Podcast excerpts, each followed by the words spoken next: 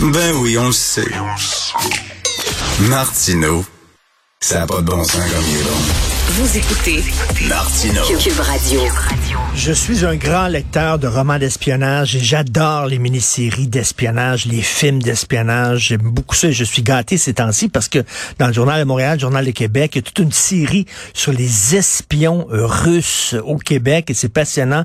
Les vrais espions, mais les faux espions, c'est-à-dire ceux qu'on pense que ce sont des espions, finalement ce sont pas des espions. Alors nous allons parler avec Éric Yvan Lemay, journaliste au bureau d'enquête de Québécois d'une histoire rocambolesque, une femme qui était soupçonnée par le service d'immigration du Canada d'avoir été une espionne sexuelle au service du KGB. Éric Yvan Lemay, bonjour. Bonjour. C'est quoi une espionne sexuelle?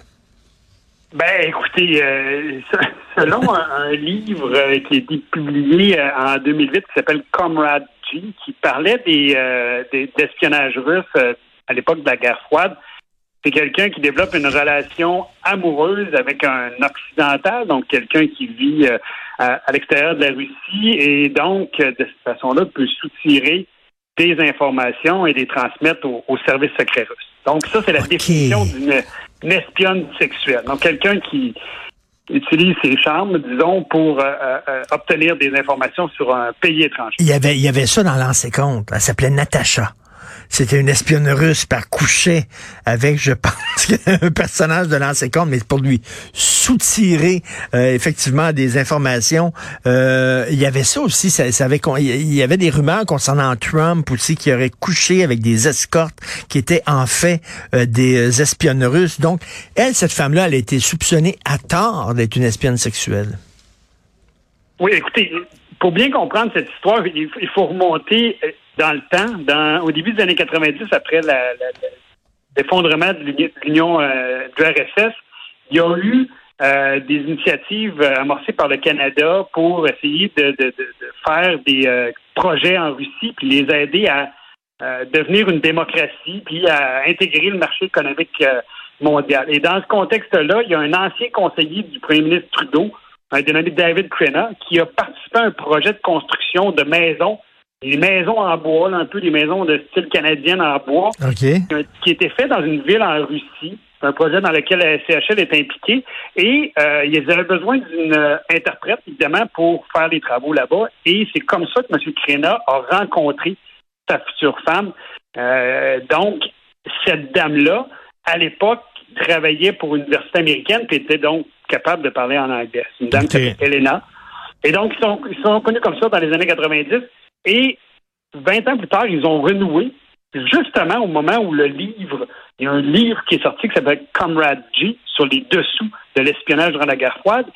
Et dans le livre, on y décrivait une histoire d'une espionne sexuelle qui avait noué une relation avec un Canadien. Et donc, Hmm. ils ne les nommaient pas, mais ça semblait être leur histoire qui était racontée dans le livre.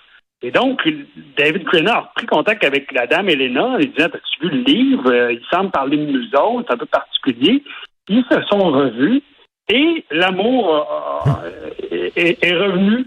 Et euh, en 2012, ils se sont euh, mariés. OK. Donc, évidemment, une fois qu'ils sont mariés, la dame, à l'époque, vivait aux États-Unis, voulait vivre ensemble. Donc, Mhm. ils ont fait une demande pour vivre, pour qu'elle puisse vivre ici. C'est là que c'est devenu euh, assez compliqué. Mais là, c'est quoi? C'est l'immigration avait lu le livre aussi, le même livre? Oui, et c'est un peu particulier Hein? parce que le livre en question, c'est il, est- il est décrit comme pas très fiable. C'est un peu, il y a un peu de, de la fiction à travers tout ça. Et euh, le service d'immigration, au départ, a donné son autorisation pour qu'elle puisse vivre ici. OK. Il y a eu une euh, ce qu'on appelle la section d'appel de l'immigration. Donc, qui est comme un, un- on porte en appel une décision. Et là, ça a été renversé, la première décision. Puis là-dedans, dans une des choses qui était avancée par le, le- le mi- ministère pour refuser son entrée au, au pays, c'était justement ce livre-là. OK, c'est quelqu'un du- j'imagine c'est un Je suis pas une espionne sexuelle du tout, là, mais ça a pris des années avant qu'elle puisse obtenir le droit de faire une demande de résidence permanente ici parce qu'on refusait Calvin Davy. Donc, j'imagine c'est quelqu'un du service de renseignement et de sécurité euh, qui a averti euh, le système d'immigration en disant, écoutez, euh, on a lu ce livre-là, blablabla. Bla. Et là, mais ce livre-là, est-ce qu'il parlait effectivement du cas de David et d'Elena? Ils n'étaient pas nommés. Mais l'histoire ressemblait énormément à leur histoire à eux. Donc, évidemment, même M. Kerena a fait le lien. Ben, on dirait qu'il parle de moi. Mais ils avaient, dans le livre, monté ça un peu en épingle en disant, ben elle, c'était une espionne sexuelle. M. Kerena était quand même un individu qui avait occupé des postes très importants. Il était un des deux conseillers politiques de euh, pierre Elliott Trudeau, au début des années 80 jusqu'à son départ en 84 il avait œuvré aussi dans une initiative de paix, de, de désarmement. Donc, il y avait quand même des fonctions assez importantes. Et bon, là, on utilisait ça, on, montait ça un peu en épingle en disant, bon, mais est-ce que cette personne-là avait des secrets d'État? Il faut savoir que Mme Kirena, dès le départ, quand elle a été recrutée comme, euh, comme euh, interprète, elle a été rencontrée par le Service fédéral de sécurité de Russie, le hmm. FSB, qui a succédé à au fameux KGB. Tout le monde connaît le KGB dans les films d'espionnage. Ben on, parle beaucoup du KGB. Ce, service-là, euh, le FSB, d'ailleurs, euh, Vladimir Poutine, l'actuel président, a travaillé pour le FSB. Donc, le FSB avait approché Mme Krenner et lui avait dit, regardez, il y a un projet de construction en Russie. On veut savoir c'est quoi ce projet-là. Euh, donnez-nous des détails.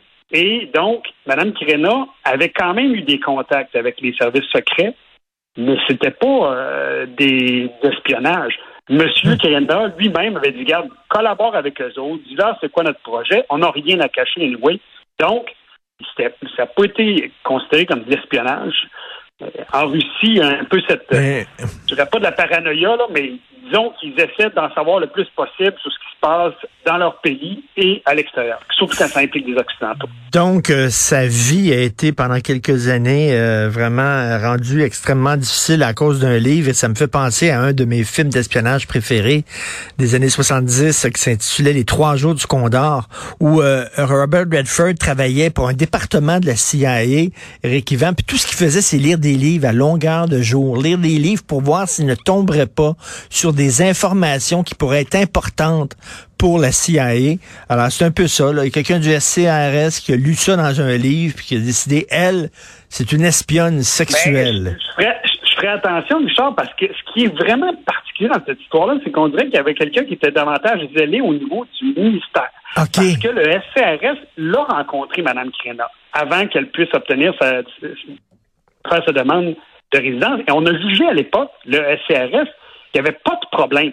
Ils le savaient qu'elle avait eu des contacts avec les FSB, mais eux considéraient pas qu'elle était problématique. Donc, hmm. l'impression que ça donne, c'est l'immigration. Au niveau de l'immigration, oui, davantage que on y avait trouvé des bibittes. Ben, c'est bizarre parce que si le CRS dit il n'y a pas de problème, c'est bizarre que l'immigration dit non, non, non, nous autres, on est encore plus zélés que le CRS. En tout cas, quelle histoire et toute cette série-là sur l'espionnage russe au Québec est vraiment très intéressante. Merci, Eric Yvan Lemay. Merci. Merci. J'invite les lecteurs qui veulent en savoir plus à, lire le dossier sur Cube, sur l'application Cube ou sur le site du Journal de Montréal. Ils vont avoir de, la lecture très intéressante. Ben oui, c'est super bon. Donc, Eric, merci Eric Yvan Lemay, journaliste au Bureau d'enquête des Québécois. C'est tout le temps qu'il me reste. Il y a Benoît qui arrive tantôt. Dans une demi-heure, il y a notre rencontre. On va parler de menstruation, entre autres. J'annonce ça. J'ai une nouvelle concernant les menstruations, puis je vais parler de ça avec Benoît. Alors, euh, There Will Be Blood, comme disait Paul Thomas Anderson dans son film.